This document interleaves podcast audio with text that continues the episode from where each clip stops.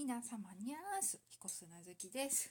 ということでですね先週の、えー日曜日から月曜日1泊2日で神戸に行ってまいりました。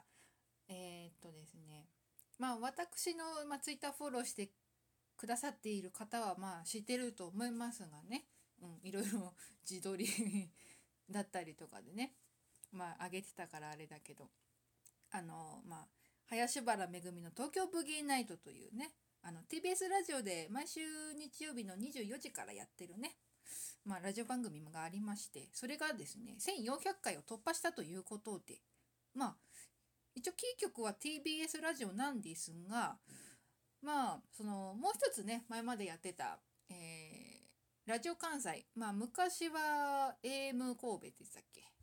で、まあ、やってたハートフルステーション、うん、でね、まあ、そのラジオ関西でやっててでまあそれが終わってでその時間帯にねそのブギーナイトを、やってるっていうまあ縁っていうかなんていうかって、うんまあ、今回神戸でやりますということでねその1400回突破記念公開録音をね。うん、ということでまあ行ってきたわけですよ。まあ今回はなんかフリースペースで、まあ、開催ってことで、まあ、一応優先着席席みたいのねあったんだけどさ、うん、まあ会場行ってだいたい250ぐらいのね、まあ、席のキャパだったから、まあ、これは外れてもしょうがねえなと思いながら。まあ外れても行くのでうちの旦那的には。まあまあ別にフリースペースだから行けば見られるしみたいな。うん、で行ったんだけど。うん。いやまあどうなるかと思ったけど。お利口さんでした皆さん。うん。なんか騒ぎもせず。うん。多分ねそこを一番心配してたと思うんだよな。メグさんだったりとかまあスタッフさんだったりとかね、うん、でもまあみんなお行儀よくね。うん。さすがメグラジリスナーって感じでしたね。うん。まあいろいろ向こうで、まあ、関西圏に住んでる、まあ、そのリスナーさんだったりとか、まあ、こっちから、まあ、関東の方から、うん、まあ下手するとそうだな。青森から来てる人もいたけどね、うん、でいたりとかして、うん、なんかその遠征したのに顔見知りがいっぱいみたいな。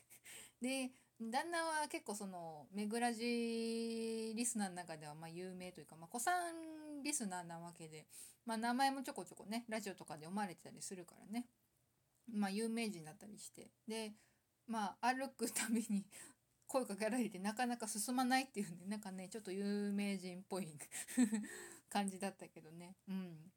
まあそのまあ公開録音が終わって。でうんまあちょっとかなり時間空いたんだけど、まあ、近くのね、うん、ハーバーランドでやったからね。そのハーバーランド近くでまあそのメグさんのねアルバムのジャケット撮影地巡りとかねいろいろしてみたりとかしてね。で時間を潰してでなんて言ったらいいのかな高野菜っていうのかなをねあのパスタ屋さんって言ったらいいのかな。うん。あのまあ横浜みたく赤レンガん？レンガ倉庫か。赤くはないな。レンガ倉庫みたいなとこでまあお店があって飲食店が入ってたりとかする。まあそこのパスタ屋さんって言ったらいいのかな。まあ洋食屋さんって言ったらいいのうん。でまあやりまして。なんとですねほぼ一クラス30何人集まったというね。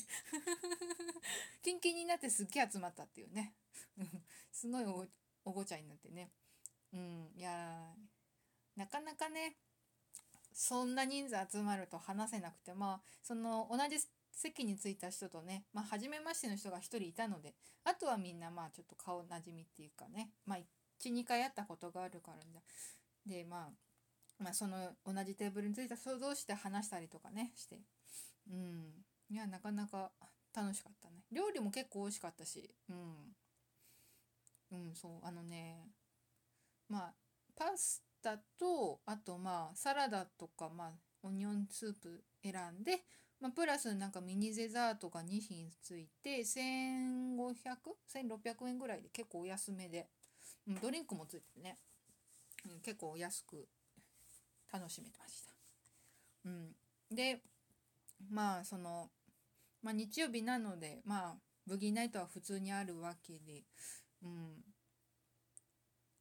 聞いたんですよ。でまあうん先週？先週の配信でも言ったんだけどね。いやあのキスマイの宮田くんがね そのラジオに、まあ、出演？っていう感じで待機してたんだけどまあコメント出演だったわけで。まあさすがにまあ出演スタジオ出演はなかったけど、うん、でもみんやっぱキスマイファンの人たちも聞いてたみたいでね。そのめぐらじのハッシュタグつけて、うん、つぶやいてたくれたりとかしてね、うん、結構面白かった。うん。もう宮田くんがねまあ宮っちが もうオタ全開ですげえ面白かったしメグさんの相づちも結構ね面白かった。まあうんまだ聞けるか。えー、関西圏の人は明日夜ギリギリまでうん明日までで。で関東圏の人は、まあ、日曜日、まあ、夜、うん、23時とかギリギリぐらいまで聞けるかな。うん。面白いので聞いて。もう歴史、歴史に残る。もう神回だよ、神回。うん、しかもちゃんと、宮っちのソロも流してくれたし、ほぼフルで。うん。いやー、嬉しかった。面白かった。もう改めてメグさんありがとう。あと、宮っち、メグさんにオファーしてくれてありがとう。いやー、ほんと6月のメットライフドーム公演、うん、キスマイのライブツアー楽しみ。どんな衣装でどんな演出で歌うのか楽しみ。なわけでまあとりあえずジャニーズつながりでですね。ついに来たんですよ。うんあの嵐のねアニバーサリーツアー 5x20 の札幌公演まあ一応今日から、まあ、3日間。で私は、まあ、最終日の19日にまあ行くわけですけどもうん。なんかねさっきまでねついさっきまで、うん、グッズ販売やっててそうそうそう。みたいで。いや結構遅くまでやってるってことは ワンチャンあるな。多分ね会場着くのがね下手すると開園ギリギリになっちゃうんだよね。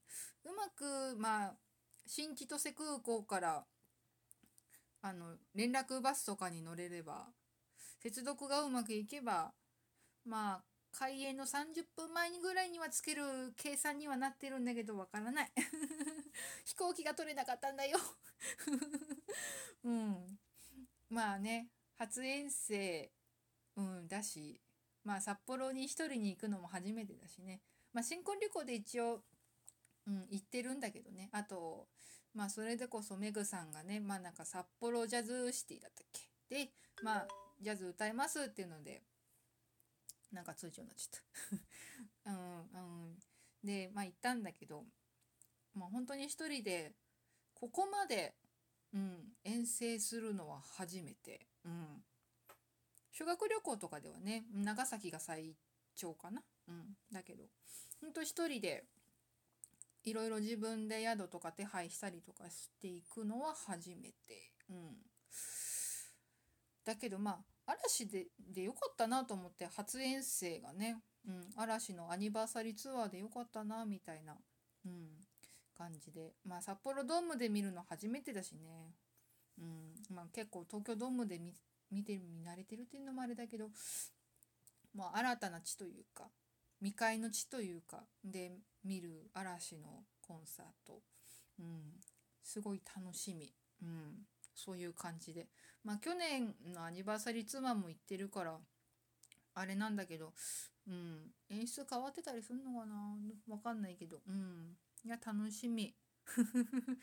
とりあえずね2日目はねジンギスカン食べてで、えー、丸山動物園とかねうん多分札幌市内をうろついて終わっちゃうかな。うんって感じ。一応ガイドブックは買ったりしたんだけど。うん。まあとりあえず飛ばないってことはないようにしていただきたい。うん。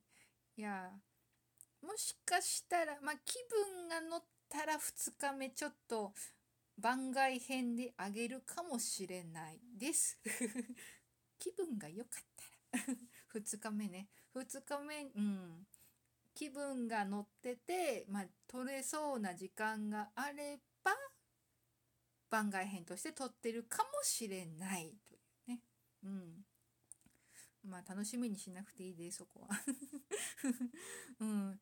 うん、多分感想はまた来週の金曜日、うん、に、まあ、喋ることにはなるかもしれませんがね。うん。いやね 楽しみどうしよう。多分ね当日ね何だろうな。遠足の日みたいなね小学生のテンションで早く起きちゃいそうな気はするな。まあどっちにしてちょっと早く起きないといけないちゃいけないんだけど。まあバスとかの兼ね合いでね電車とかの兼ね合いで。まあ空港には、うん、早く着いときたいし。うん。でまあいや寝れるかな？寝たいな？ってなわけでまあこんなダラダラ話してもしょうがないからこの辺にしときましょうか。ということで以上ひこすな好きでした。